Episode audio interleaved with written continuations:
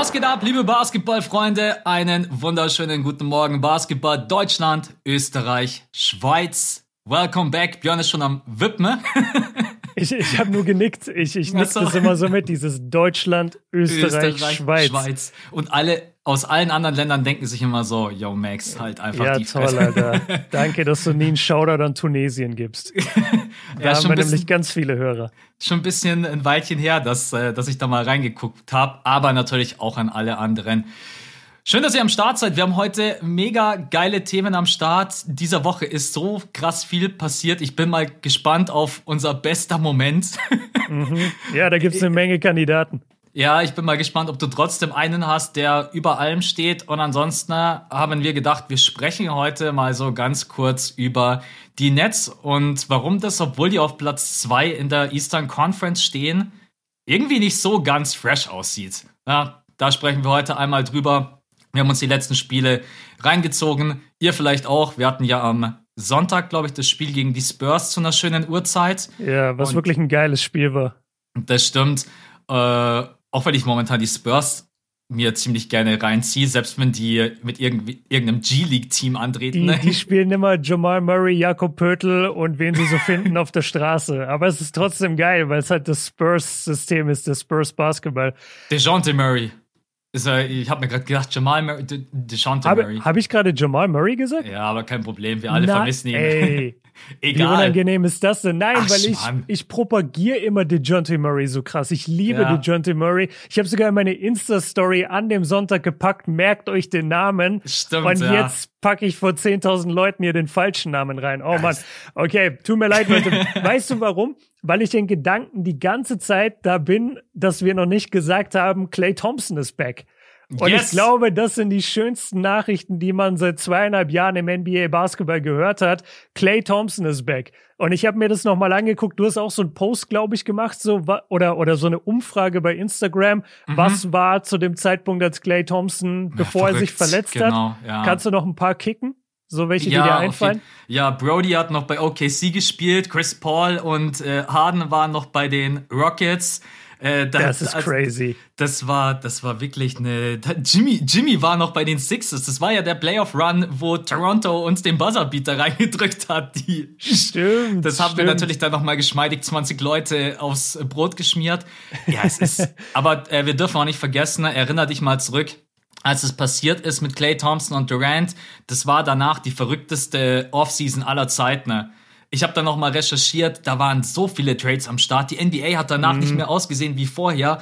D'Angelo ist ja dann zu den Warriors getradet worden.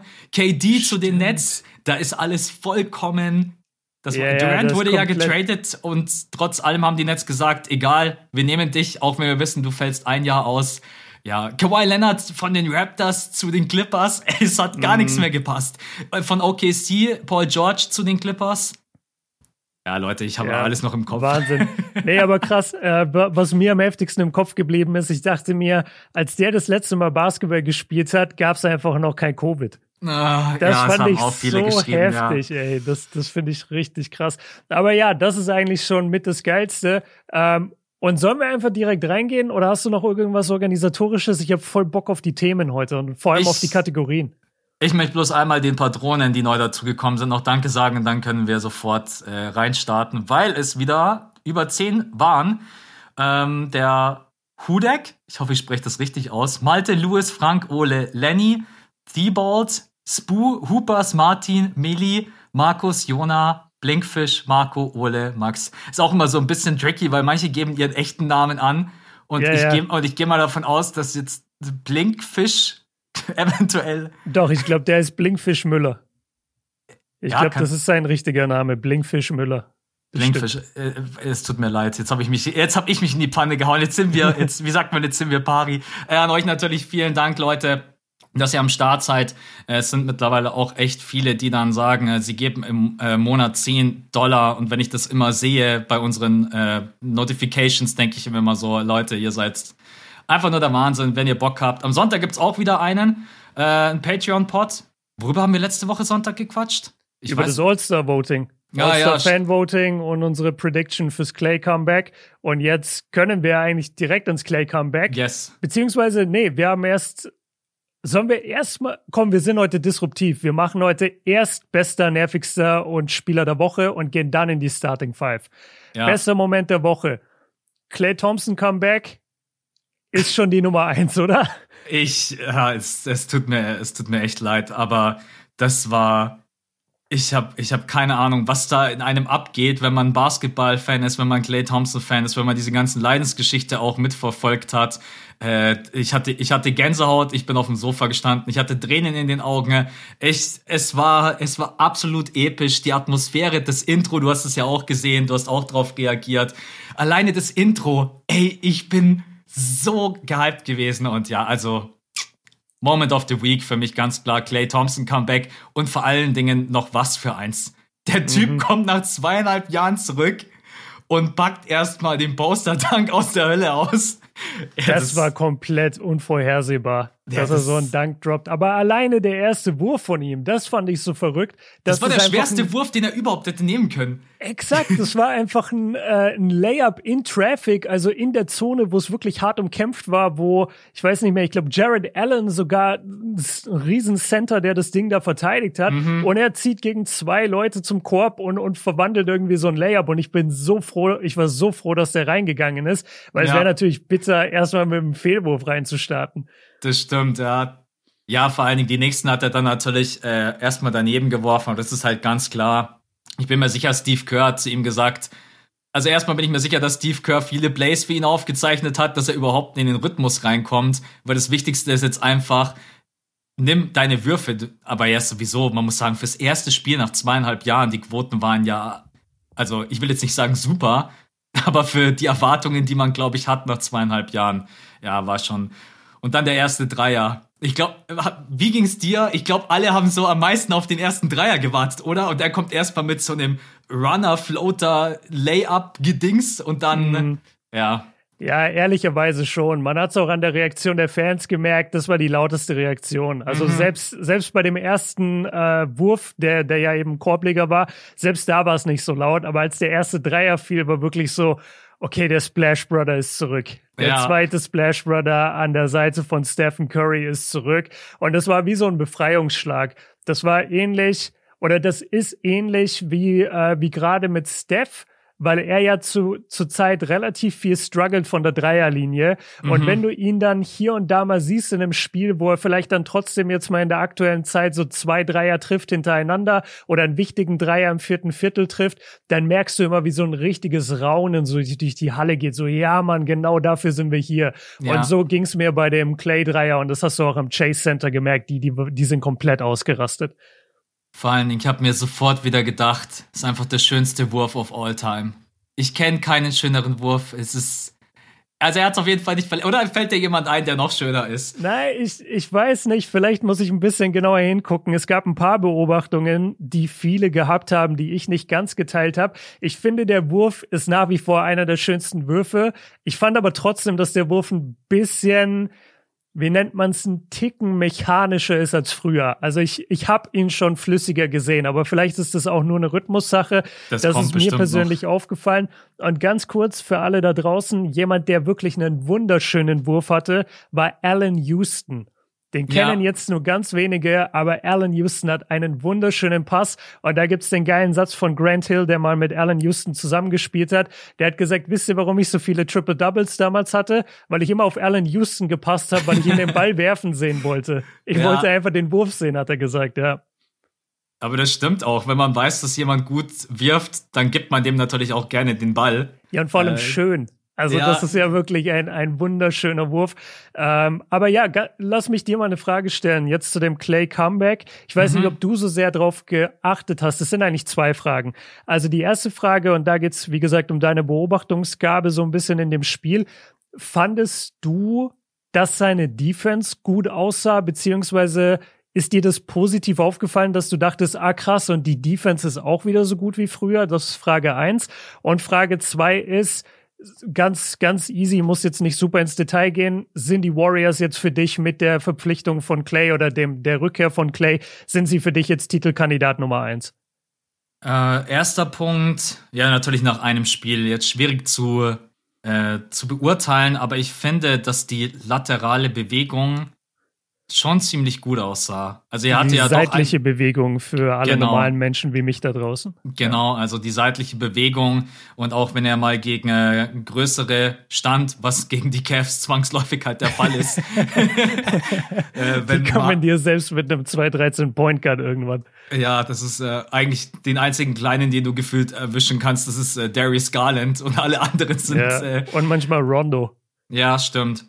Ne, ich muss echt sagen, das sah eigentlich von der Footwork und von äh, generell, wie, wie er die Steps gemacht hat und wie er sich bewegt hat, das sah eigentlich alles ziemlich gut aus. Also ich habe jetzt nicht das Gefühl gehabt, äh, unabhängig jetzt mal von dem Posterdank, dass die Athletik, dass man das jetzt irgendwie merkt. Also ich war positiv überrascht. Ich fand die Defense, ich kann jetzt natürlich nicht sagen, die Defense ist wie vor zweieinhalb Jahren auf All-NBA Defensive Niveau. I don't know, da muss ich ein paar Spiele sehen. Aber so, meine Beobachtung war, für mich war das absolut in Ordnung.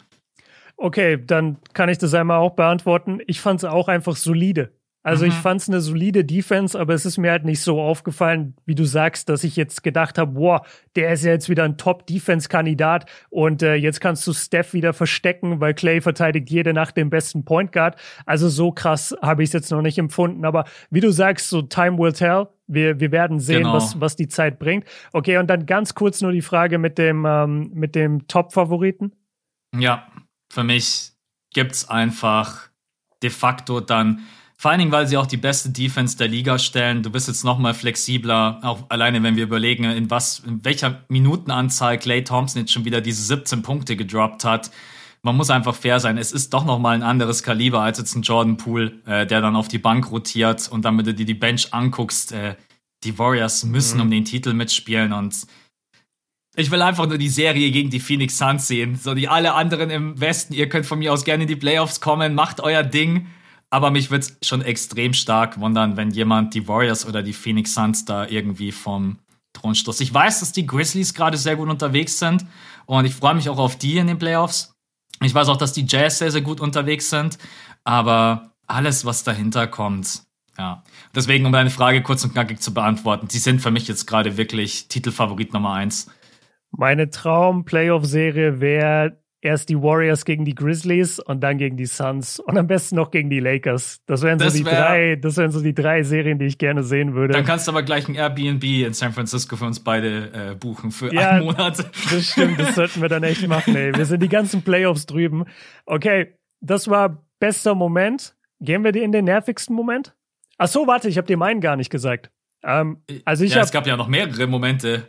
Genau, weil es gab ja auch das Kyrie Irving Comeback, mhm. wo zwar natürlich das Ganze ein bisschen vielleicht kontroverser ist. Das war jetzt nicht nur Friede, Freude, Eierkuchen, so wie bei Clay, aber du hast es vielleicht gesehen und wir haben auch beide schon gesagt, so rein vom Spielerischen ist es halt schon geil, dass Kyrie zurückkehrt. Und auch wenn es sehr ungewöhnlich ist, dass jemand jetzt nur die Auswärtsspiele für seine Mannschaft macht, so NBA auf Teilzeit, ist trotzdem geil, ihn auf dem Feld zu sehen. Und ich habe das erste Spiel gesehen und habe gerade auch ein bisschen ins zweite geguckt äh, gegen Portland. Das war gestern es ist schon wirklich cool, ihn wieder spielen zu sehen. Und er ist nach wie vor genauso abgezockt wie davor. Also er hat nach wie vor dieses krasse Ballhandling. Er war halt auch nur ein paar Monate nicht da, jetzt nicht wie Clay gleich zweieinhalb Jahre.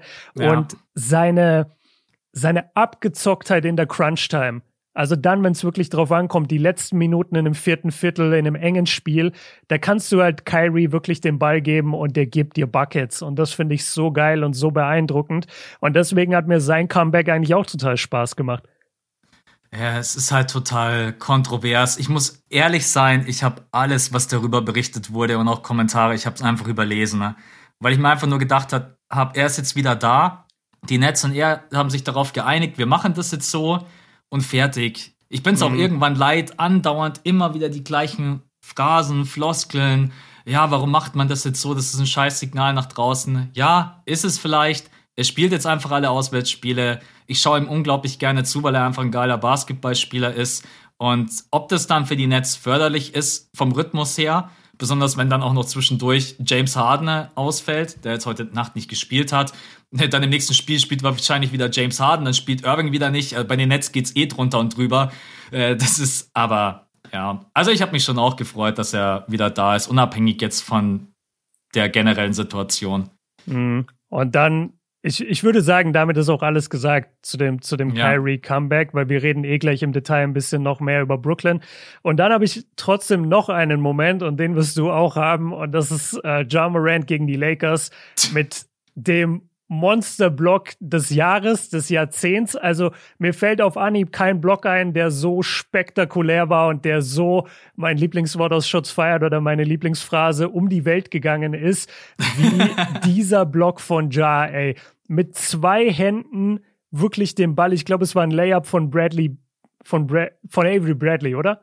Mhm. Ja, ja Avery Bradley ja. setzt zum Korbleger an, zum Layup im Fastbreak und, und Ja Morant, LeBron hat das auch so geil beschrieben, Ja Morant rennt so hinter ihm und beobachtet ihn wie so ein Raubtier seine Beute und, und äh, geht dann in den richtigen Rhythmus, springt ab und fliegt halt wirklich mit beiden Armen, mit beiden Händen ausgestreckt, so hoch, dass er den Ball oben am Viereck, an diesem weißen Viereck gegens Brett pinnt und damit so hoch ist, dass er mit seinem Ellenbogen und mit seinem Kopf am Brett anschlägt. Und das als jemand, der 1,91 gelistet ist, also sagen wir mal von mir aus, er ist 1,90.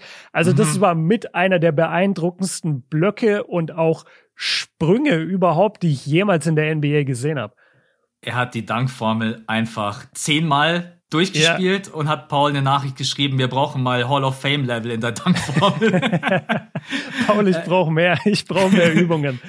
Ja, das ist also keine Ahnung, ich gibt vielleicht ganz ganz wenige Beispiele, die so eine Sprungkraft haben wie Ja Morant. Und rein theoretisch, wir haben ja auch letztens darüber gesprochen, wenn er auch vorne noch die Griffkraft hätte, der hätte uns schon ein paar Poster-Dunks gegeben, wo wir alle nur gesagt haben, what the hell, aber das fehlt ihm halt leider gerade so ein bisschen. Aber man kann es ja auch defensiv einsetzen und als ich das einfach nur gesehen habe, das ist so surreal. Ja. Weil, jeder, der mal, weil jeder, der mal draußen ist und am Court und dann sieht man, wo der Ring hängt und versucht da hochzuspringen und der Typ so irgendwie so ein weirder Flex, ja, ich springe jetzt erstmal so hoch, dass ich mir ungefähr alles anhaue und mich stoße. Äh, so, Mit dem Kopf am Brett, Alter. Was das ist, ist das? halt so. Ja, ich, ich bin jetzt echt mal gespannt, ob er, ob er sich mal dazu hinreißen lässt, beim Dunk-Contest mitzumachen. Würde ihn echt mal gerne mhm. sehen. Äh, aber der, der Block, das ist einfach ähm, auch vom Timing her perfekt und ja, ich finde es geil, um die Welt gegangen. Im Endeffekt ist es ja viral, was wir heute immer sagen, aber um die Welt yeah. gegangen ist irgendwie, klingt irgendwie yeah. fancier. Ja, und guck mal, vor allem, es war ja wirklich nicht sein bestes Spiel da jetzt gegen die Lakers. Aber das ja. Krasse ist, er hatte nicht nur den Block, sondern er hatte ja auch einen Alley in dem Spieler, so einen Dank. Und auch da war es so, dass er sich im letzten Moment dann so richtig vom Korb wegdrehen musste, damit er sich nicht seinen Kopf am Ring anhaut. Ja. Also von was für einem Level an Athletik reden wir hier mittlerweile? Das ist so krass. Und ich liebe es auch, dass Ja natürlich einer der Top-Kandidaten ist für den MIP Award, also für den Award, äh, wo sich der Spieler am meisten verbessert hat. Aber ganz ehrlich, wenn die Grizzlies unter den Top 2, Top 3 im Westen finishen, dann ist er auch ein totaler MVP-Kandidat. Das ist so Ey, verrückt, das, Alter. Dieses Zitat werde ich mir rausklippen und ich werde den Podcast raussuchen, als wir über die Top U24-Spieler gesprochen haben und ich habe mal zu ja. dir gesagt, Jamorant, irgendwann wird er mal einen MVP-Case haben und du so, übertreib nicht. Ehrlich? Ah, krass, und, ja, okay. Ey Leute, wenn sich noch jemand von euch erinnern kann, was das für ein Pod war, dann schreibt es mir gerne. Aber nein, ähm, ich glaube echt, dass Jamorant mal die Chance hat, MVP zu werden. In der Saison ist es, glaube ich, jetzt schwierig, weil die Konkurrenz schon einfach sehr, sehr krass ist mit Janis, Durant, Jokic, Stephen Curry ist jetzt gerade, ja, das struggelt jetzt, aber lass Steph mal wieder fünf gute Spiele machen, dann ist er direkt wieder auf eins. Wir kennen das. Lass mich dazu was sagen. Ich habe das nämlich extra vorbereitet für den Pod. Wir sagen ja gerade dauernd, äh, bei Steph läuft nicht und was ist da los und verliert gerade seinen MVP-Case und verspielt den. Ich habe mal geguckt. Also es ist wirklich exakt heute auf den Tag mehr oder weniger einen Monat, dass Steph struggelt mit seinem Shooting, okay? Mhm. Und in diesem Monat jetzt hat er 13 Spiele gemacht und er macht trotzdem 25 Punkte pro Spiel, 5 Assists, 5 Rebounds und trifft halt von der Dreierlinie nur 34 Prozent als normalerweise seine 40. Das sind trotzdem noch wenn er, wie du sagst, sich jetzt wieder fängt, dann ist es halt ein Monat, der ein Ausreißer war. Und ja, ja er wirft und trifft gerade wirklich nicht gut und das ist ein bisschen beängstigend. Aber wir reden halt hier vom größten Shooter aller Zeiten. Also wenn der nicht seinen Rhythmus wiederfindet, wer dann? Das wird alles wieder kommen. Ich, ich mache mir da keine Sorgen. Ich glaube auch nicht. Und wir haben auch am Sonntag ganz kurz drüber gesprochen.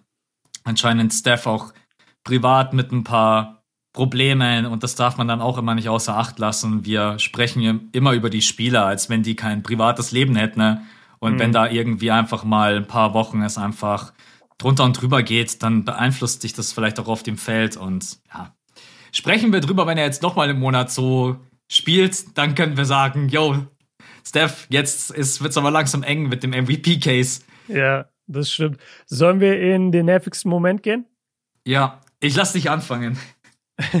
Okay, meiner, meiner ist ein äh, relativ kleiner Moment, den vielleicht gar nicht so viele mitbekommen haben, aber es äh, involviert einen Schiedsrichter und einen Point Guard. Und zwar Kyle Lowry wurde oh, aus, wurde aus dem Spiel, Max hat es scheinbar gesehen, wurde ja, aus dem ich. Spiel äh, Miami Heat gegen die Blazers, wurde er im zweiten Viertel rausgeschmissen. Und zwar, weil er den Ball zum Schiedsrichter gepasst hat. Also ganz kurz, was passiert. Es war ein Foul unterm Korb. Ähm, Miami hat gefoult. Ähm, der Ball landet irgendwie bei Lowry und es ist halt so normal. So der eine Schiedsrichter geht zum Kampfgerichtstisch und sagt da, wer eben gefoult hat und bla. Die, der andere läuft so ein bisschen rum und äh, oder die anderen beiden und Kyle Lowry nimmt den Ball auf und passt ihm zum Schiedsrichter ganz normal, komplett ohne böse Intention ähm, und vor allem auch ohne Druck oder irgendwas. Also ein ganz normaler Pass. Und der Schiedsrichter guckt aber gerade zu Boden, weil Yusuf Nurkic äh, bei dem Play hingefallen ist und, und guckt einfach nicht zu Lowry. Und ja. der Ball trifft den Schiedsrichter. es ist wirklich, also absolut gar nichts. Es ist aus einer kurzen Entfernung. Ich habe es mir hundertmal extra jetzt nochmal für den Pod angeschaut. Es ist keine besonders äh, große Kraft hinter dem Pass. Kyle Lowry jetzt da nicht auf irgendwas angelegt und der Schiedsrichter sagt sofort, nee, das ist ein technisches, also ein technisches Foul und Kyle Lowry hatte zu dem Zeitpunkt schon eins und deswegen ist er aus dem Spiel rausgeflogen, was halt einfach kompletter Quatsch ist und ja. es ist jetzt nicht das Riesenthema, aber es passt halt perfekt für nervigster Moment, weil das muss meiner Meinung nach einfach einfach nicht sein. Ich weiß gar nicht, was ich da. Du hast es perfekt geschildert. Ich, ich habe ja sowieso meine eigene Meinung zu den Refs. Äh, viele haben mich auch nach dieser Szene gefragt, aber ich habe mir gedacht, was soll ich nochmal das Gleiche sagen wie vor ein paar Wochen? Ich finde einfach, da fehlt gerade die Balance. Man ist so schnell gereizt, man nimmt alles irgendwie persönlich. Ja, natürlich, die Spieler meckern, aber das war einfach eine Situation, wo es wirklich gar keinen Grund gibt. Und ich habe mir auch gedacht, muss man irgendwie ein System installieren, wo vielleicht noch wie beim Fußball ein vierter Offizieller in Anführungsstrichen mhm. dann dich overturnen kann und sagen, hey, das war keine Absicht, das T können wir so nicht durchgehen lassen, ne? dass man irgendwie noch so eine Sicherheits, äh, nicht Barriere, ein Sicherheitssystem, dass man sagt, dumme Entscheidungen kann man dann am Ende vielleicht auch irgendwie abwägen und sagen, hey, das, das kann man so nicht machen, ne? Aber an sich, ja, keine Ahnung. Die Refs denken auch immer, alles auf dem Feld ist sofort immer so persönlich und jeder Spieler denkt so, ey, fick dich, Alter, wer bist du denn? Das ist irgendwie so, ich habe so das Gefühl, das ist so eine Einstellung, die die Refs mittlerweile so gefühlt alle irgendwie mit aufs Feld bringen. Und ich glaube, die Spieler wollen eigentlich einfach bloß, dass das Spiel flüssig läuft und dass man eine gute Leistung abruft und niemand will dir jetzt irgendwie absichtlich dich beleidigen oder dir einen Ball in die Fresse werfen, in, in Anführungsstrichen, was ja gar nicht der Fall war. Also, ja, du, du weißt halt nie, was, was vorher passiert ist. Ähm, ich habe gehört oder gesehen, dass der Schiedsrichter wohl in seiner ersten NBA-Saison steckt. Also es gibt ja auch Rookies sozusagen bei den Schiedsrichtern. Das ist seine erste Saison. Mhm. Ich fand's auch sehr merkwürdig und vor allem halt gar nicht gerechtfertigt und ich mag eigentlich deine Lösung. Ich glaube nur, dass die Schiris das nicht mögen würden, weil es war ja schon das Riesenthema, überhaupt die Coaches Challenge einzuführen. Und ja. du weißt auch, wie oft, obwohl es auf dem, auf dem Bildschirm dann komplett offensichtlich ist, den der Schiedsrichter dann ja auch in der Review sich selber anguckt, so, ey, das war kein Foul oder der Ball ist von dem ins Ausgegangen und die ändern trotzdem ihre Meinung nicht. Ja. Und ich glaube auch, dass es da wirklich eine sehr schwierige Dynamik gibt zwischen Spielern und Coaches und Schiedsrichtern, weil du bist halt als Schiedsrichter eigentlich immer bei einem Auswärtsspiel und jeder in der Halle hasst dich. Und das ist, glaube ich, ein sehr, sehr anstrengender Job. Und da kann ja. es passieren, dass wenn du da so einen Ball äh, in den Bauch bekommst, weil du nicht hingeguckt hast, dass du das halt sofort äh, in deinem Kopf abspeicherst. Nee, das war auf jeden Fall auch gegen mich. Aber ja, man, man steckt nicht drin. Ähm, ich, ich bin fast für deine Lösung. So, hol mir einen vierten Offiziellen, der dann echt sagt so, ey, mal ganz kurz so, das war keine Absicht, vertrau mir und Kyle Lowry bleibt jetzt auf dem Feld. Weil das ist ja auch Kyle Lowry. Weißt ja. du, das ist ja auch ein wirklich wichtiges Piece für die, für die Heat. Und den dann im zweiten Viertel in so einem Spiel einfach vom Platz zu stellen, ist halt wack. Ja, du hast es eigentlich gerade angesprochen auch. Ich glaube, das Problem ist einfach, warum sowas nicht passiert. Man will irgendwie nach außen hin immer fehlerfrei sein. Und mhm. deswegen auch die Coach Challenge einfach hat lange gedauert. Und sowas wird, glaube ich, nie passieren, dass dann noch ein vierter Offizieller sagt und dann wird das von den Kommentatoren auch noch begleitet und dann sagt er, ja, der vierte Offizielle hat das jetzt overturned, weil der andere Ref scheiße gepfiffen hat. Das ja, wird halt das wahrscheinlich. Das ist dann auch passieren. schwierig. Nee, ja, komm, dann, äh, ja, was, was war dein nervigster Moment? Ich will ein bisschen, ich habe gemerkt, ja, wir sind schon bei einer halben Stunde. Ich will ein bisschen äh, Jalla machen. Äh, mein nervigster Moment fand statt bei einem der schönsten Momente eigentlich, und zwar beim Dirk Nowitzki Jersey Retirement. Und zwar die Statue. Ich muss diese okay. Statue, die ich verstehe, ich verstehe diese Statue nicht. Ich verstehe diese drei Bälle nicht. Hä, wieso ich, das denn? Ich erklär mir bitte, warum drei Bälle? Ich habe auch, ich, die, die, NBA Overtime Jungs, Grüße gehen raus an euch, falls ihr es zufälligerweise hören sollten, haben ja auch äh, einen Insta-Post gemacht und ich habe einfach drunter geschrieben, ich finde die Statue furchtbar und ich habe, glaube ich, irgendwie 500 Likes oder so bekommen. Und ich weiß einfach nicht, warum gibt man denn Dirk nicht einfach nur einen Ball? Was soll denn diese, also ich... Digga, das, das symbolisiert halt äh, Bewegung. Das, das, soll halt, das soll halt zeigen, dass, dass der Ball quasi am Fliegen ist. Das, das symbolisiert eine Flugkurve. Ist, ist, meine, ich, ist meine Interpretation jetzt davon. Ich, ich, feier, ich, ich feier's. Ich meine, es ist jetzt kein nervigster Moment, aber jedes Mal, wenn Dirk irgendwie in seiner Ansprache ist und ich bin gerade voll dabei, emotional zu werden, ne, dann schwenken sie wieder rüber auf die Seite, wo die ganzen alten Teammates und dann siehst du wieder diese Statue und ich bin wieder voll rausgerissen und denk mir, warum drei Bälle? Aber es ist eine Kleinigkeit. Ich verstehe natürlich, dass es die Flugkurve symbolisieren soll, aber jeder, der Dirk Nowitzki gesehen hat, der kann sich, glaube ich, diese Flugkurve auch selber ausmalen. Und ich habe mir einfach nur gedacht. Ja. Ich muss auch sagen, ich bin nicht der Einzige. Das ist auch auf Reddit und sonst wo auf Insta nicht so gut angekommen. Aber am Ende ist es so eine Kleinigkeit. Äh, schön, wenn er seine. Ich bin mal gespannt, wie das Ganze dann in groß aussieht. Ähm, ich, ich bin ja irgendwo auf deiner Seite. Also du hast es perfekt gesagt, man kann sich ja die Flugkurve auch vorstellen. Und mhm. man hat ja auch bei den anderen NBA-Statuen, wo ähm, Bälle involviert sind oder ein Ball involviert ist, hat man ja auch nicht drei Bälle. Also ich glaube, Magic Johnson, da, die, seine Statue, ich glaube, er dribbelt einen Ball. Da ist ja mhm. auch nicht drei Bälle, die zum Boden gehen, damit man sehen kann, oh, guck mal, der Ball bewegt sich hier. das, das kann man sich dann ja. schon denken. Ja, ist ein ganz guter Punkt. Ähm, ich fand's cool einfach, dass er, dass die Statue da enthüllt wurde zu dem Zeitpunkt und ich finde die, die, die, die Haltung quasi von Dirk ziemlich cool. Also mhm. dieser, dieser legendäre Fadeaway von ihm ist irgendwie perfekt getroffen. Ähm, aber ja, mit den drei Bällen ist interessant. Okay, Spieler der Woche, wen hast du? Ja, ich habe endlich mal jemanden, den man so gar nicht auf dem Schirm hat und ich habe mich jetzt. Ich habe auch jemanden, den man nicht auf dem Schirm hat. Das kann jetzt nicht sein, dass wir den gleichen haben. Sag jetzt nicht Anthony Simons. Ich habe Anthony Simons, Alter. Okay. Hast, hast, du das ins Skript geschrieben? Nee, ich habe es dieses Mal extra nee. nicht reingeschrieben. Ne? Okay, okay aber lass uns. Ich ja, kann dann, dir sagen, dann lass über ihn reden, ja. Ähm, bei mir war es so vor ein paar Wochen, äh, dass ich halt Erklär erst mal, wo der spielt. Die meisten Leute kennen Anthony Simons nicht, Alter. Ja, bei den, bei den Blazers äh, spielt er und aufgrund der aktuellen Situation bei den Blazers, die einfach viele Verletzte haben und auch Dame jetzt anscheinend wieder länger raus, äh, genauso wie CJ McCallum, wurde halt Anthony Simons vor ein paar Wochen installiert. Und ich habe so gesagt, na, es ist natürlich schwierig, jetzt Anthony Simons auf Dauer als äh, Point Guard einfach andauernd spielen zu lassen. Ne? Und ich muss mich einfach selber korrigieren. Ich habe uns, ich kann die beiden, ich kann für uns beide die Stats mal aus den letzten fünf Spielen vorlesen. Ne? 27,8 Punkte, 51,1% aus dem Feld und 44,6% von draußen, 7,6 Assists bei 2,8 Turnover. Das ist so ein Spieler, der wurde ins kalte Wasser geworfen ne? und hat jetzt irgendwie Blut geleckt. Auch in der Starting Five, auch heute Nacht gegen die Brooklyn Nets. Der Typ hat Handles am Start.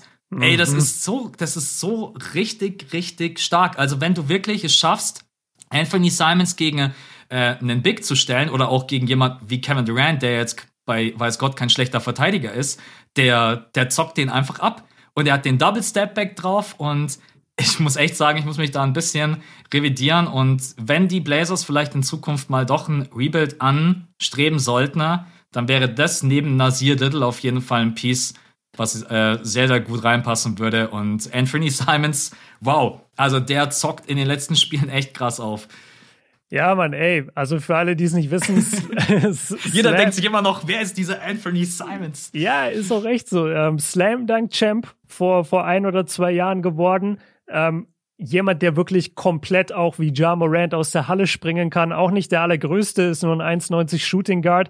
Ähm, und bei ihm denkt man wirklich auch oft, wenn man ihn auf dem Feld sieht, okay, ist der wirklich 1,90. Ich glaube auch, der ist also ein bisschen der ist, kleiner. Der, der sieht ist 1,85. Aber der Typ springt, der, der kann wirklich aus dem Stand hochgehen und mit dem Kopf auf Ringhöhe sein. Äh, du hast die Handles angesprochen, seine Kreativität am Ring. Ich, falls ihr den Podcast hört, vor 12 Uhr mittags, dann könnt ihr jetzt noch in meine Insta-Story gehen. Ich habe da nämlich das krasseste Highlight von ihm aus der gestrigen Nacht, habe ich da reingetan und dann müsstet ihr das noch sehen können. Also erstmal, wie er Gegen Paddy, die Netz, oder? Ja, ja. Äh, ich weiß, was du meinst. Wo, ja. wo er Patty Mills erstmal komplett aus den Schuhen crossed und dann halt so zum krass. Korb und dann halt zum Korb geht und dort in der Luft einfach gedreht wird letztendlich durch den Kontakt und dann trotzdem irgendwie noch den, den Layup reinmachen kann ähm, und das zum, zum Viertelbuzzer. Also Anthony Simons spielt wirklich geil. Und ich habe auch viel an deine Worte gedacht, ähm, weil ich mich daran erinnert habe, dass du gesagt hast, ja gut, Anthony Simons ist ja jetzt nicht die Lösung auf Point Guard. Das hat letztendlich jeder gedacht.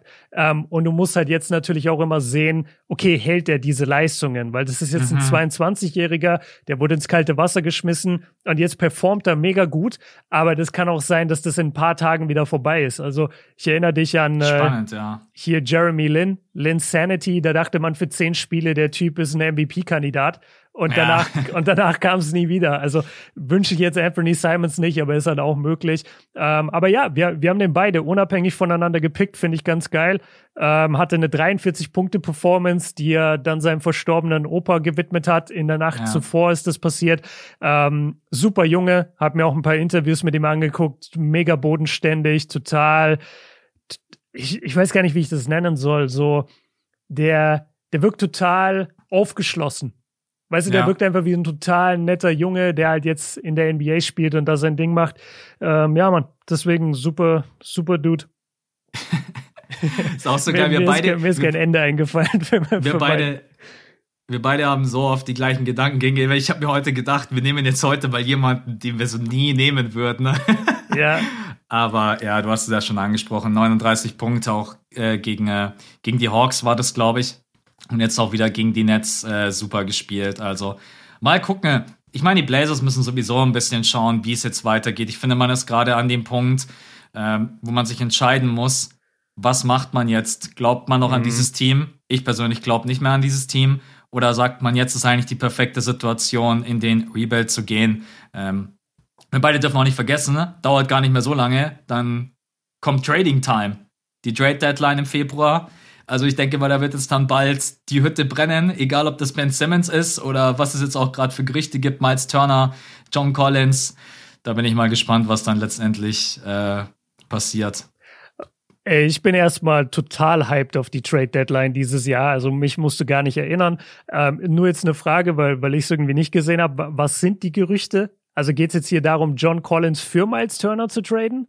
Oder nee, einfach John nur, Collins dass, dass die Simmons. alle John Collins für Ben Simmons. Ist gerade ein Gerücht, ja. Stimmt, das habe ich gehört, dass Atlanta relativ interessiert sein soll an Ben Simmons. Ja, weil die eine Defense des Grauens spielen. Ja, die also sind war, die war das das ja. war das das Spiel am Sonntag nach den, ich glaube, das gegen, war nach den die Clippers. Genau.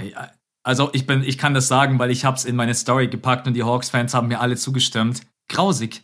Was yeah. die Hawks gerade spielen, ist wirklich also offensiv schafft man es noch irgendwie durch individuelle Leistungen am Start zu bleiben, aber die Defense, das ist, die haben halt überhaupt keinen All-NBA-Defender im Team. Das merkst du und mhm. ja, mal gucken. Ne?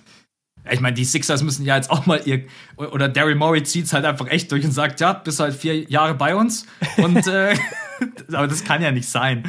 Ja. ja Es ist, es Aber er super echt straight wild, durch, so- Ja, er zieht's durch. Ben Simmons zieht's auch durch, hat sich nebenbei jetzt verlobt, lebt einfach so ein ganz normales privates Leben. Ich weiß auch nicht, wo der gerade wohnt, ob der in Philly ist oder nicht. Das haben wir ja schon mal besprochen. So, Ja. der kann ja jetzt in Philadelphia gerade nicht in ein Restaurant gehen.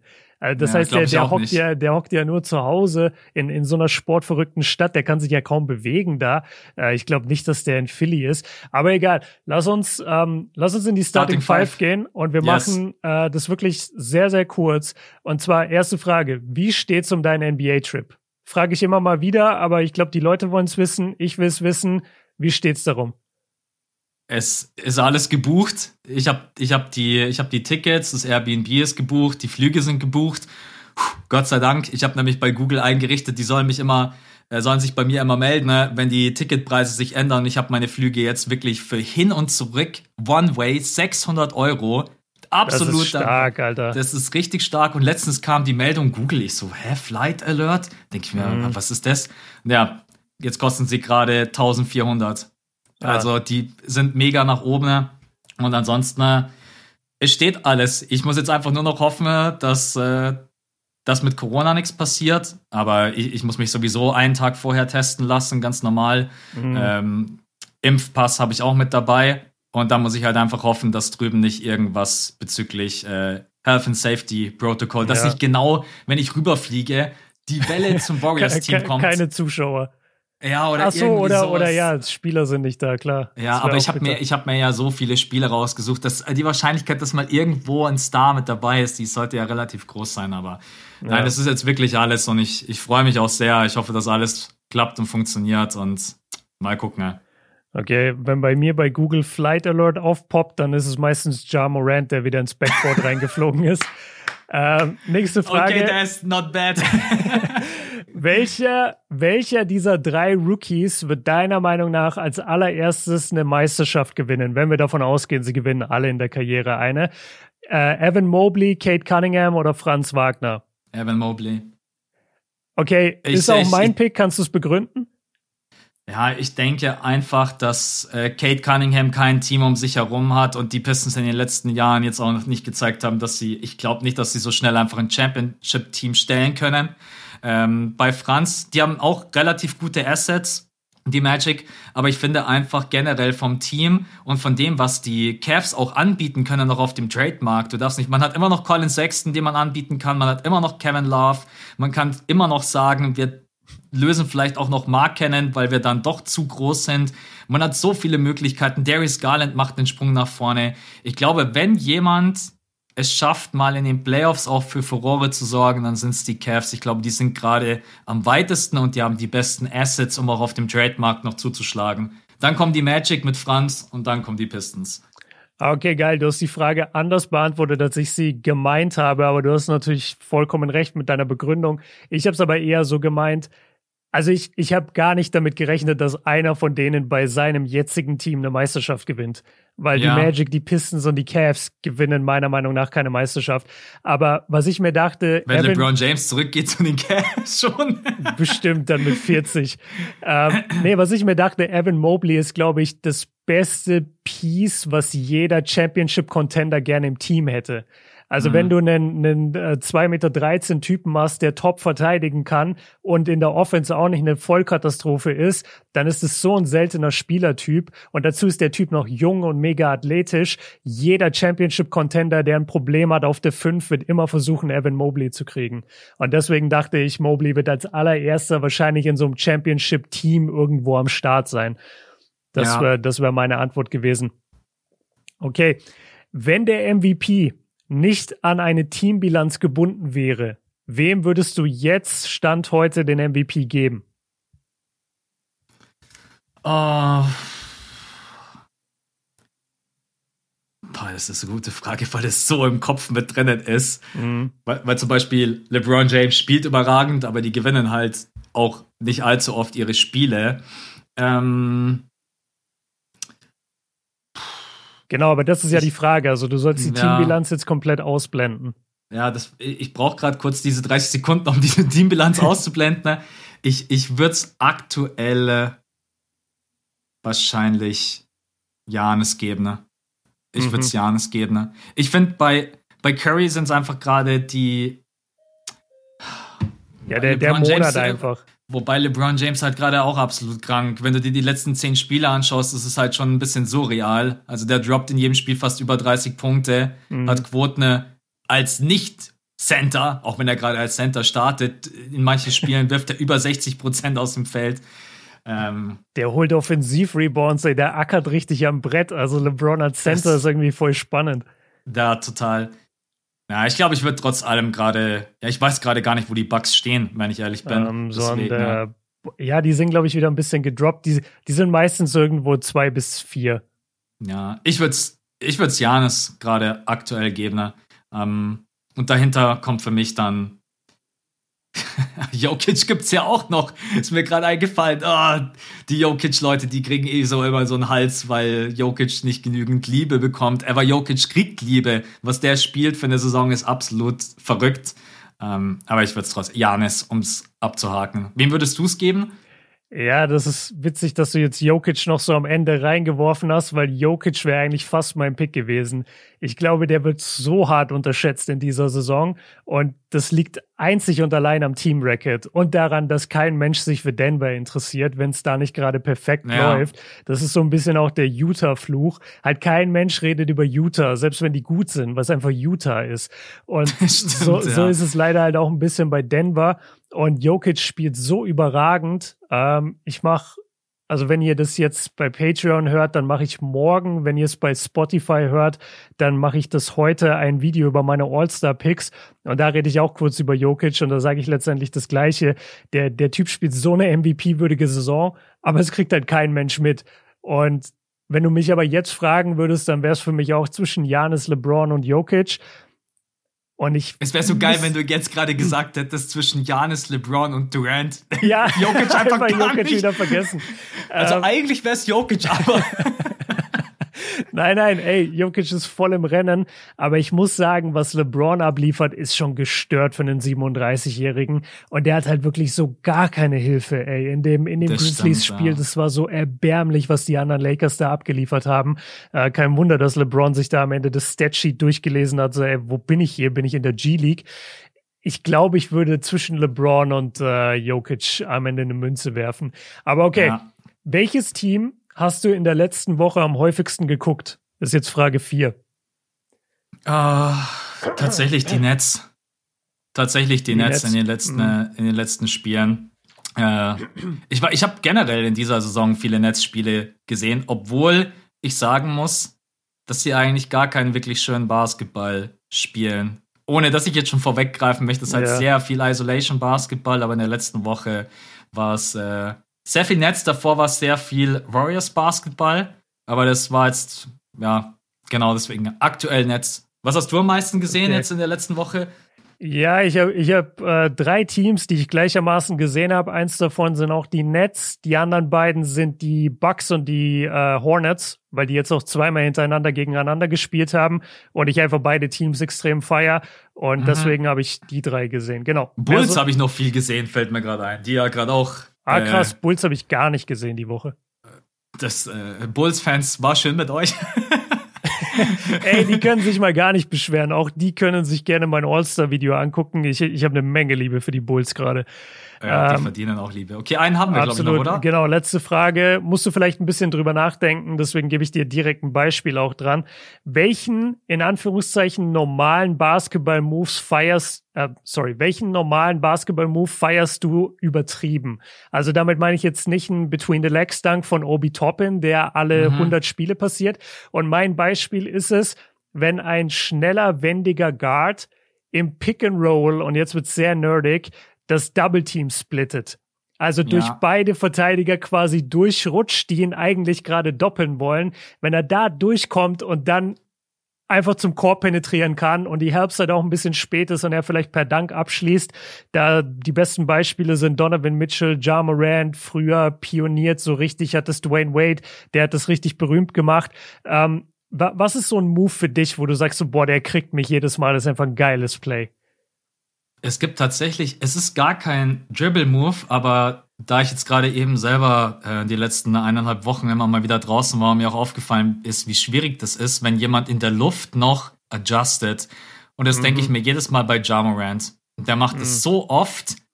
Ja ist sowieso jemand, der macht alles, egal ob jetzt Defense splitten oder auch im Drive jemanden komplett killen. Aber jedes Mal, wenn Jamorant gegen drei hochgeht, alleine diese Hangtime zu haben und dann noch das Gefühl, den Ball in der Luft irgendwie per Left-Hand-Finish. Es gibt eine Szene gegen die Cavs, da geht der hoch gegen äh, Mark Cannon, gegen Evan Mobley und gegen äh, Jared Allen. Jared Allen, vielen Dank. Und ich denke mir einfach nur so, ey, also erstmal, du hast wohl vor gar nichts Angst, oder? Nee, hat er auch und, nicht. Also jemand, der fünfmal versucht, über Rudy Gobert zu danken, der hat vor gar nichts Angst. Genau, das ist ein Move. Und welchen Move ich schon auch immer sehr feier, weil er auch immer so schnell geht, ist dieser Stephen Curry behind the back. Ich glaube, er crossed erst nach rechts, dann behind the back nach, äh, Nee, er crosst erst nach links vorne mhm. und dann behind the back nach rechts und er macht das in und so einer Bewegung. Geht dann sofort in den Wurf. Und dann geht er sofort ja. in den Wurf und mit diesem Wurf macht er zwei Meter gut und das, das will mir einfach nicht in meinen Kopf, wie das, wie das geht. Das ist mhm. einfach, ähm, genau, das sind jetzt gerade so die zwei Moves, wenn ich die immer sehe, die feiere ich. Und was ich auch sehr gerne mag, ich mag jeden Eurostep. Ich finde das einfach einen mhm. total schönen Move. Egal ob von Janis oder von Franz, äh, ich, Eurostep ist einfach irgendwie was, äh, ja, es hat irgendwie eine gewisse Ästhetik. Sonst wären meine drei Moves.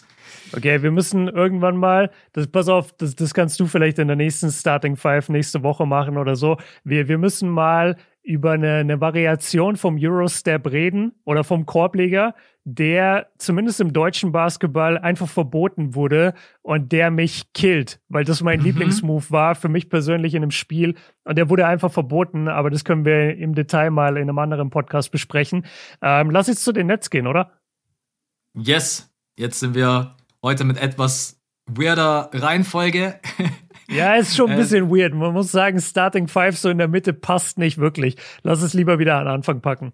Ja, aber ich glaube, heute war es in Ordnung, weil Clay Thompson, äh, man will dann doch einfach ja, seine stimmt. Emotionen direkt rauslassen. Ja, ähm, um einfach mit euch transparent zu sein, Björn hat zu mir gemeint, ey, wollen wir eigentlich mal über die Netz quatschen, ne? Weil er dann auch gesagt hat, die sind irgendwie auf der 2 und man checkt gar nicht so wirklich. Warum? Warum? Warum sind die da? Warum ist das eigentlich so? Und auch wenn man sich so generell allgemein die Stats anschaut, die sind immer irgendwo im Mittelmaß, ja. Auch von der Offense her, das ist nicht diese Offense, die dich erdrückt. In den letzten fünf Spielen, äh, wo ich mir auch einfach, ich glaube, fast wirklich jedes reingezogen habe, die Defense ist einfach wirklich schlecht. Man stellt da das viert schlechteste Defense-Rating. Und wir haben uns gedacht, wir sprechen heute einfach mal so ein bisschen über die generelle Situation. Sicherlich auch über Durant, Harden, Irving, Joe Harris, der gerade nicht dabei ist. Mir ist dann doch auch aufgefallen, dass so ein paar Leute auch nicht mehr am Start sind, die letztes Jahr, glaube ich, auch einfach wertvoll waren. Zum Beispiel, wer mir heute in den Kopf gekommen ist, so ein Jeff Green. Mm. Das ist mm. einfach so jemand, der, der fehlt einfach. Und genau, deswegen sprechen wir heute mal ganz kurz über die Nets. Was der erste Punkt, der mir aufgefallen ist, oder generell, ich meine, man hat natürlich auch mit die besten Isolation Player der gesamten Liga in seinen Reihen. Wobei die Bulls-Fans momentan schon auch ganz schön flexen können mit DeMar DeRozan und äh, Zach Levine. Die sind auch unter den Top 5.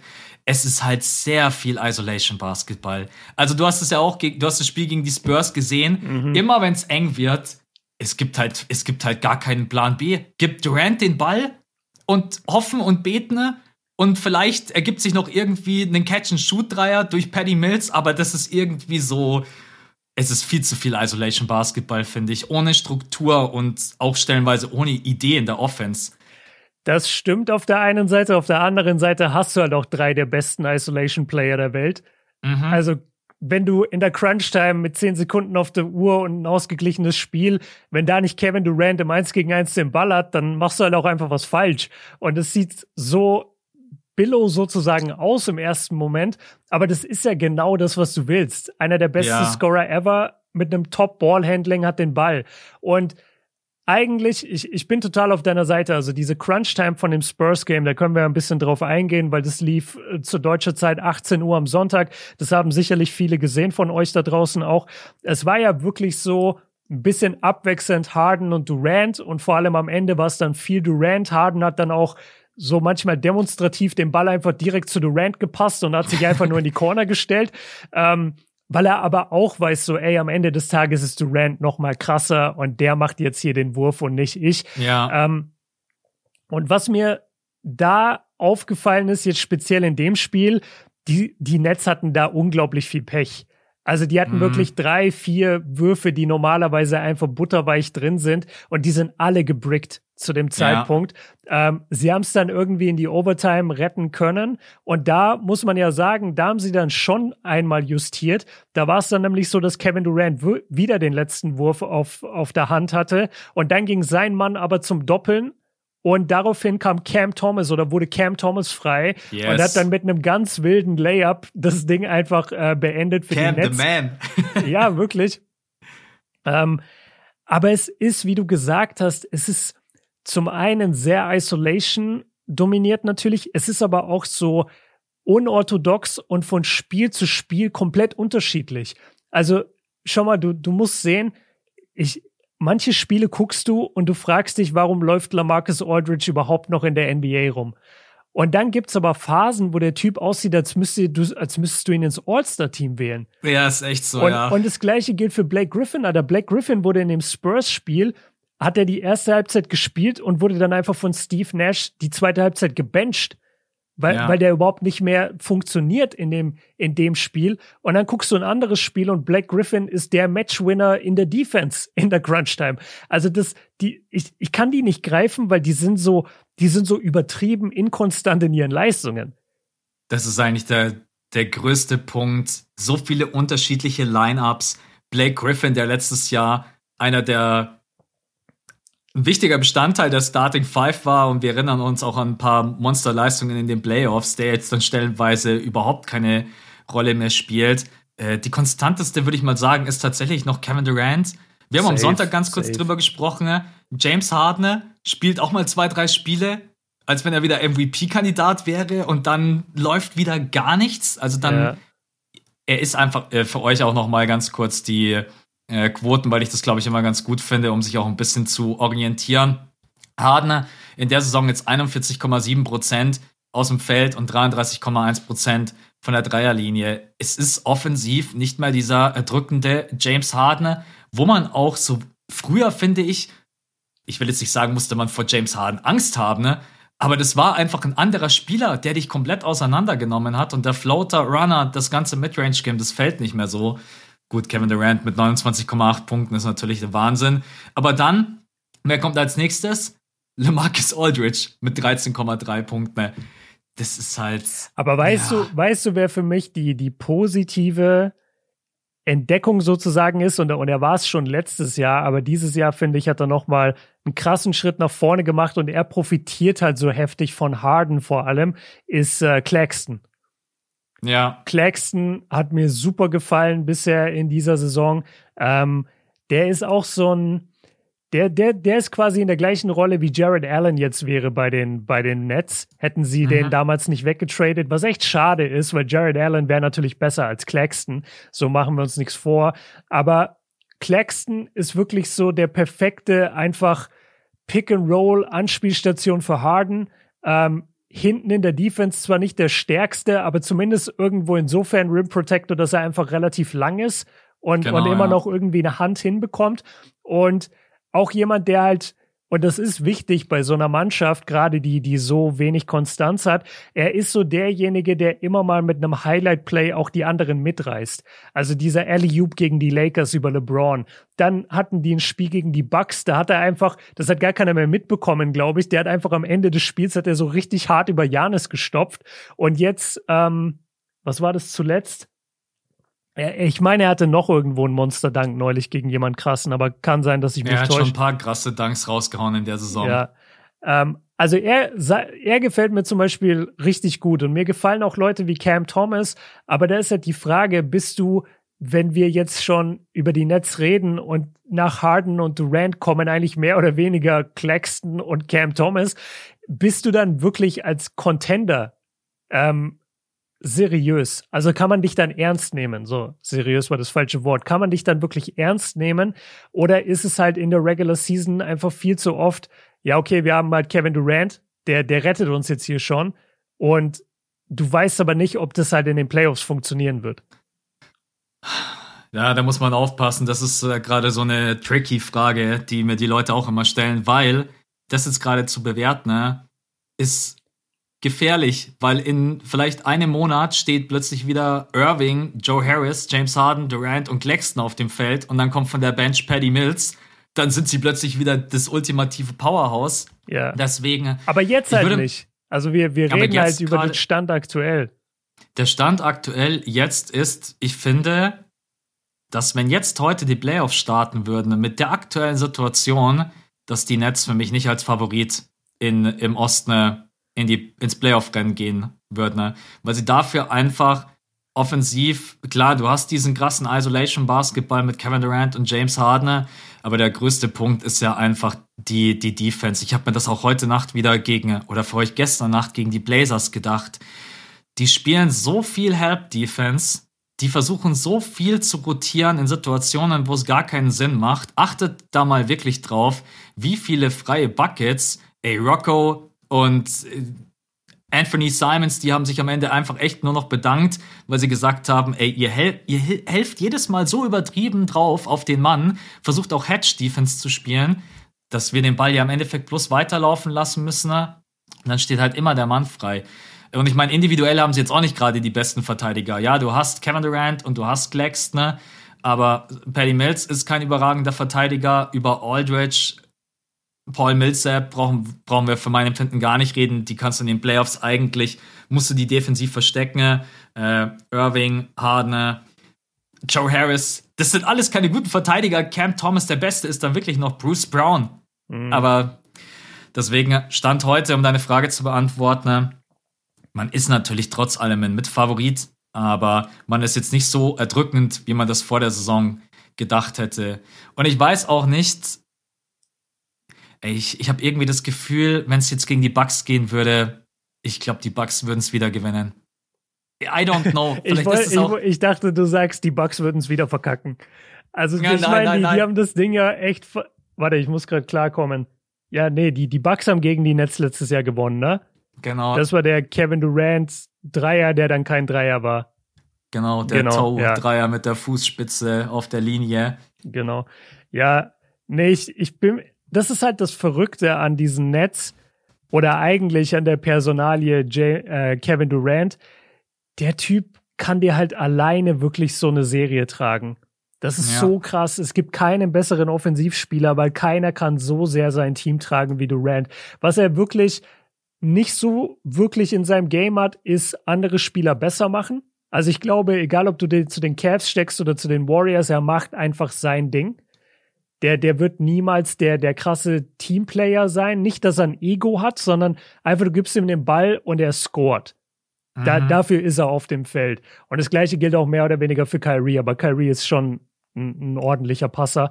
Ähm, aber derjenige, der das Team eigentlich zusammenhalten sollte und für einen offensiven Flow sorgen sollte, ist ja James Harden. Wir haben jetzt wieder ein paar Spiele gesehen. Ich bleibe bei meiner Meinung, der kann im Moment noch nicht 100% sein, weil der macht Dinge nicht, die ich seine ganze Karriere über gesehen habe. Je, zu jedem glaubst du echt, er ist nicht bei 100% ich, oder glaubst du einfach, er kann es nicht abrufen gerade? Ich finde, das ist ein Unterschied ob man sagt, man glaubt, er ist nicht komplett zu 100% fit oder. Aber woran würde es dann liegen? Woran würde es liegen? Also James Harden. Dass Primetime James Harden hinter uns liegt. Ja, ich Boah, weiß, totaler Hot, ist, totaler Hot Take, aber. Das ist wirklich. Äh, also gar nicht so hot, wenn man sich die Leistungen anguckt. Ich frage mich nur, ob ich daran glaube. Weil James Harden, Alter, der ist. Du, du siehst es ja immer noch aufblitzen. Das ist das, was mhm. mich so wundert, auch in dem Spurs-Spiel. Du siehst es ja immer wieder, dass er seinen Mann schlägt mit den, mit den Einschläfern, den Dribblings, dann hat er ihn, zack, Crossover durch die Beine, dann zieht er zum Korb, der, der, der Verteidiger muss aushelfen und dann ist es dieses typische, okay, ist es jetzt gerade ein Pass oder ein Floater? Du weißt es gar nicht in dem Moment, wo er den Ball loslässt. Und dann geht er entweder butterweich in den Korb oder er geht eben auf Claxton oder auf Bambry oder auf sonst jemand, der, der da ein paar Dank abschließt ich glaube nicht, dass Primetime James Harden hinter uns liegt. Ich glaube einfach, dass, dass ihm der Antritt fehlt. Ich glaube, er hat nicht den Antritt. Du, du siehst den nicht rennen. Du siehst den mhm. keinen Fastbreak rennen. Du siehst den im, im, im Halbfeld nicht hart antreten. ich glaube, der hat irgendwas. Und, und wenn es nur noch psychisch ist, dass er einfach Angst hat, dass er sich neu verletzen könnte, aber ich finde nicht, dass der 100% ist. Ja. Ah, geil, ist gerade richtig eine, eine, eine geile Meinungsverschiedenheit, weil du bist gar nicht meiner Meinung, merke ich. Ich, ich, ich denke, er ist bei 100% und er kann es nicht abrufen. Ich, es ist aber einfach natürlich bloß ein Gefühl von der Körpersprache her. Ähm, aber es ist natürlich auch einfach ganz, ganz schwierig. Es ist eine ganz andere Situation. Es ist ein ganz anderes System als bei damals bei den Houston Rockets. Ähm, aber so, ich weiß nicht, diese, diese Moves wie früher, man sieht ja schon, dass er es manchmal will, aber er kommt manchmal dann auch einfach nicht vorbei. Mhm. Es ist einfach nicht mehr dieser, dieser, ich sag mal, Primetime James Harden bei den Houston Rockets, das war auch einfach, der hatte so schnelle Bewegungen, das war einfach gar nicht auszurechnen. Du wusstest, wusstest halt nie, ob er nach dem Crossover an dir vorbeizieht und dann den alley spielt auf Clint Capella oder per Floater selber abschließt oder ob er halt den Double Step Back macht. Allein in seinem Dribbling hast du eigentlich einen Radius von gefühlt drei, vier Metern, die du verteidigen musst, weil du nicht weißt, wo er hingeht. Das hat er gerade nicht. Oder du machst es wie Ricky Rubio und stellst dich hinter ihn. Erinnerst ja, du dich daran noch? Was war das, das denn? Stimmt, ja. Ja, Ricky Rubio, oh Mann, ist auch so scheiße, dass er sich jetzt wieder verletzt hat. Ja, das ist ähm, wirklich bitter, ey. Die Cavs waren so gut, auch dank ihm. Ich habe ich hab noch eine, ich habe, finde ich, einen ganz interessanten Ansatz, besonders auch jetzt nochmal in Bezug auf die Trade Deadline. Mhm. Du, bist der, du bist der Owner der Nets und ich bin der GM. Ja. Und ich komme ich komm zu dir und ich sag, ich finde, wenn alle am Start sind, dann sind wir offensiv eigentlich stark genug aufgestellt, dass wir Joe Harris verkraften können, wenn wir ihn abgeben. Ne? Und wenn wir ein Paket schnüren aus Joe Harris und von mir aus auch Claxton und Cam Thomas, für die wir einfach keine Zeit haben, die weiterzuentwickeln. Mhm. Was hältst du als Owner davon, wenn wir uns noch jemanden holen, der Richtung 3D geht oder auch von mir aus auch jemand Miles Turner-mäßiges? Das bedeutet, ich komme zu dir und sage, ich würde gerne Joe Harris, Claxton und Thomas traden und würde mir dafür jemanden holen, der einfach schon gestandener Profi ist, von mir aus in seinen Mid-20s und ähm, der uns defensiv verstärkt. Was würdest du mir antworten? Okay, also erstmal. Und überleg auch, wie oft Joe Harris in den Playoffs nicht der Joe Harris war, den wir. Ey, da, da musst du mich nicht dran, erinnern, dran erinnern, weil ich bin der krasseste Joe Harris-Skeptiker. Also ich mhm. habe überhaupt nichts gegen den. Ich glaube, der ist der coolste NBA Pro überhaupt. Der wirkt super nett in Podcasts und so. Aber der ist Trash in den Playoffs bisher gewesen, immer wenn ich ihn gesehen habe. Ähm, ich fand erstmal deine, deine Wortwahl cool, weil das klang so ein bisschen, als wären es so Pokémon auf die man jetzt nicht warten will, bis sie sich entwickeln. Deswegen tauscht man sie per Game Link Kabel. Das fand ich schon mal geil. Ähm, bis Glutex wieder zu Glurak wird, da habe ich keine Zeit, nee, du. Ich, ich habe keine Zeit und dann gehorcht mir Glurak nicht, äh, weil ich den Orden noch nicht habe. So, jetzt verlieren wir richtig die Zuhörer. Nein, Gleich kommen wieder die Safcon-Jokes. Ey, ganz kurz. Ich glaube, jeder will aktuell einfach Miles Turner. Deswegen ist diese Frage, mhm. würdest du die drei Spieler, die jetzt jung sind und wir entwickeln müssen, würdest du dafür Miles Turner äh, gerne haben? Ja, natürlich. Jeder will gerade Miles Turner. Das ist ein Seven-Footer, der verteidigen kann und Dreier werfen kann.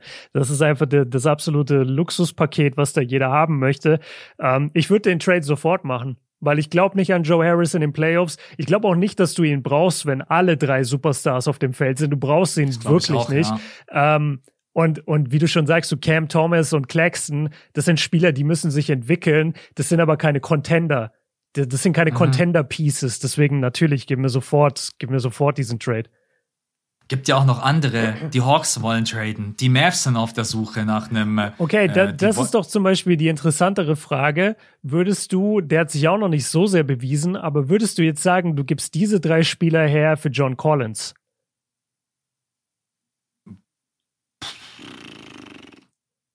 Ist auf ja, jeden Fall wahrscheinlich, Upgrade. wahrscheinlich schon. Ist wahrscheinlich schon, ja. Ja, aber Alleine, weil, weil du mit Collins auch Pick and Pop spielen kannst, was äh, einfach ein absoluter Luxus ist, was auch für James Harden ihm zugute kommt, weil gerade aktuell, äh, wenn das Pick and Roll stattfindet, dann brauchst du keine Angst vor Pick and Pop haben, weil wer spielt Pick and Pop außer, außer LeMarcus?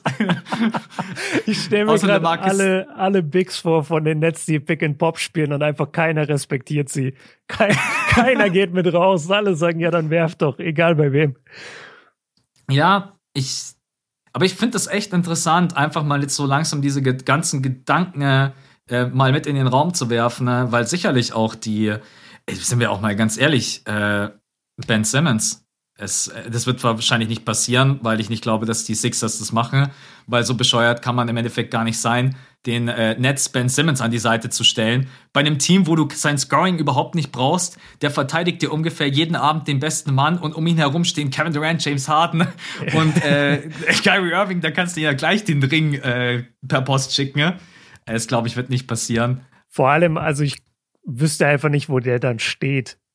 Weil Ben Simmons in der Offense muss ja zumindest irgendwie mal den Ball bringen oder sowas. Du hast aber Harden ja, ihr müsst ja dann als Blocksteller für Harden, dann müsst ihr halt einfach die ganze ja. Zeit.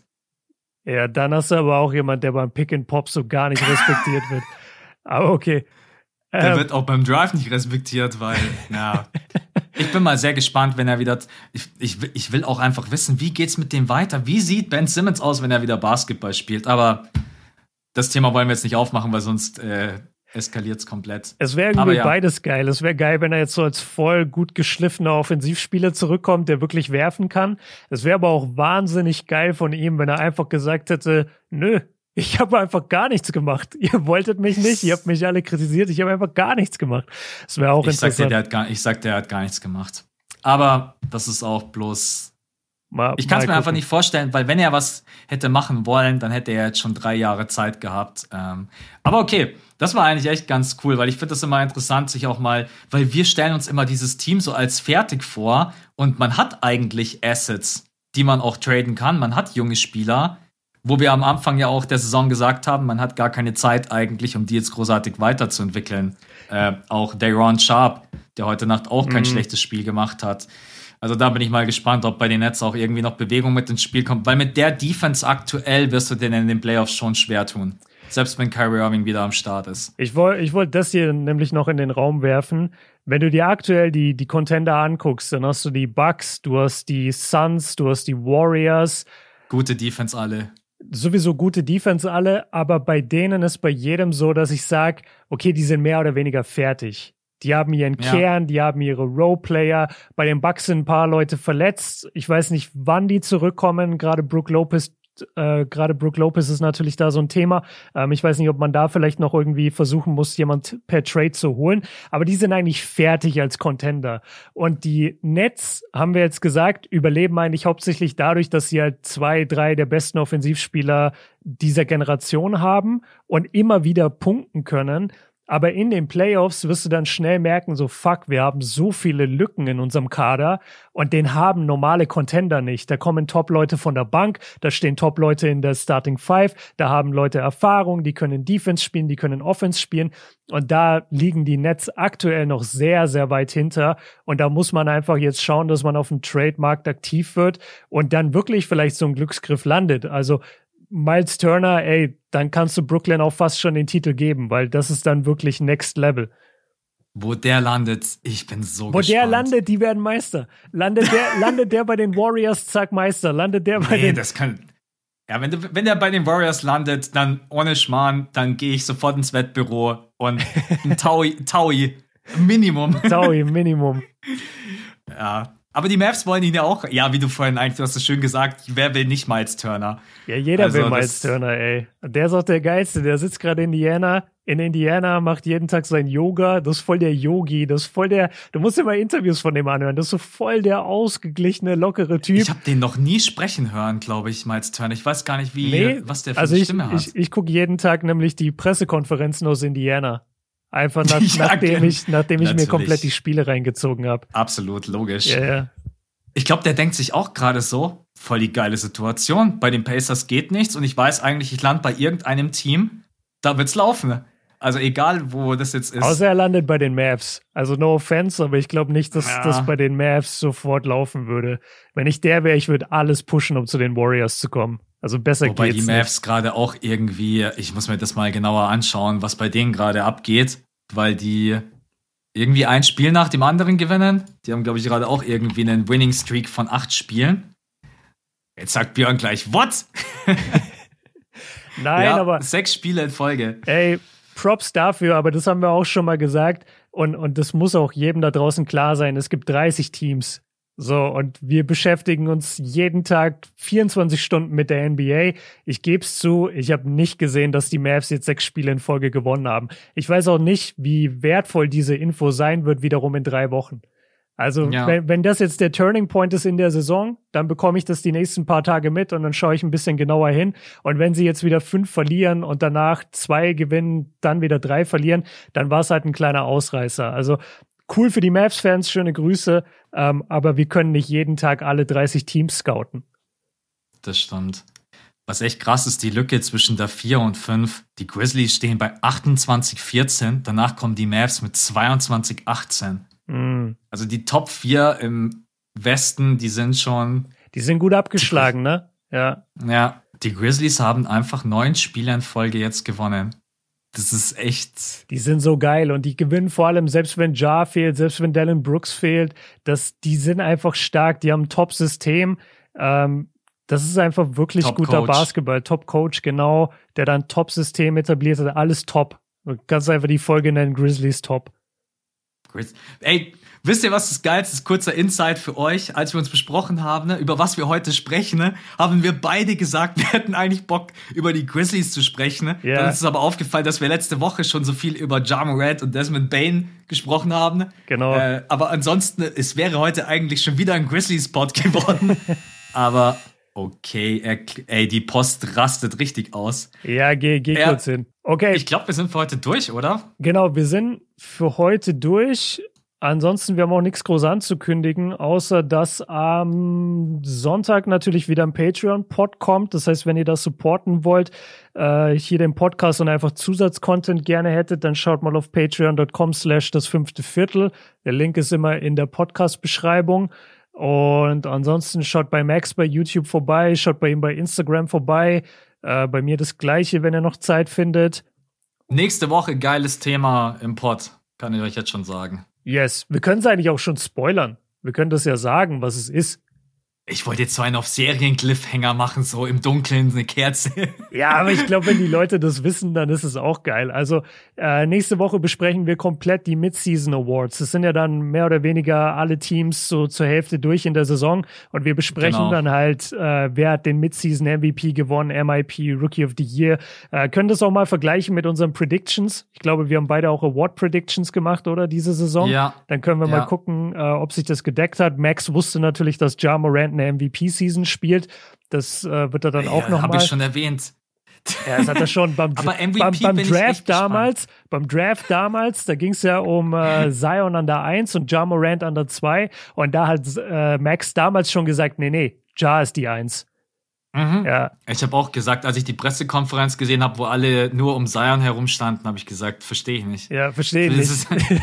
Max, Max, Max ist hingeflogen und stand ganz alleine mit einem Mikro bei Ja Morant. ja, so ungefähr. Aber ich bin echt gespannt, weil MVP finde ich eigentlich cool, dass wir das jetzt nicht gespoilert haben. Wir haben zwar ein bisschen über den Case ohne Rekord gesprochen. Beim Six Man bin ich mir andauernd unschlüssig. Ich ändere meine Meinung gefühlt jeden zweiten Tag. Äh, das ist ja, weil, so du, weil du auch so weirde Kandidaten hast. Einfach Kevin Love ist gerade Six Man of the Year Kandidat. Ja, du hast Tyler Hero, du ja. hast äh, du hast so viele Leute. Defensive Player of the Year streiten sich die Leute auch immer bezüglich Draymond, äh, Rudy Gobert. Ich habe einen sehr, manche. sehr guten Case für Rudy Gobert, aber das können wir in der nächsten Folge klären. Ich find's, ich, ich find's cool, wir können gerne mal über Rudy Gobert sprechen, der jetzt auch nämlich, glaube ich, die letzten Spiele ausgefallen ist ja. und die Defense der Jazz sah nicht so gut aus. Also okay. nächste Woche für euch. Danke, Max, dass du jetzt genau meinen Punkt vorausgenommen hast. Super Ding. Okay. Leute, wir sind jetzt raus. Äh, war eine geile Folge. Ich hoffe, es hat euch Spaß gemacht. Äh, abonniert gerne das fünfte Viertel auch bei Spotify. Kann man ja machen. Ähm, denken wir nie dran, das zu sagen, aber abonniert gerne. Dann kriegt ihr die neueste Folge immer wahrscheinlich eine Benachrichtigung. Und ansonsten, ja, man, sind wir raus. War eine geile Folge. Danke, Max. Haut rein, Leute. Danke auch. Ciao. Ciao.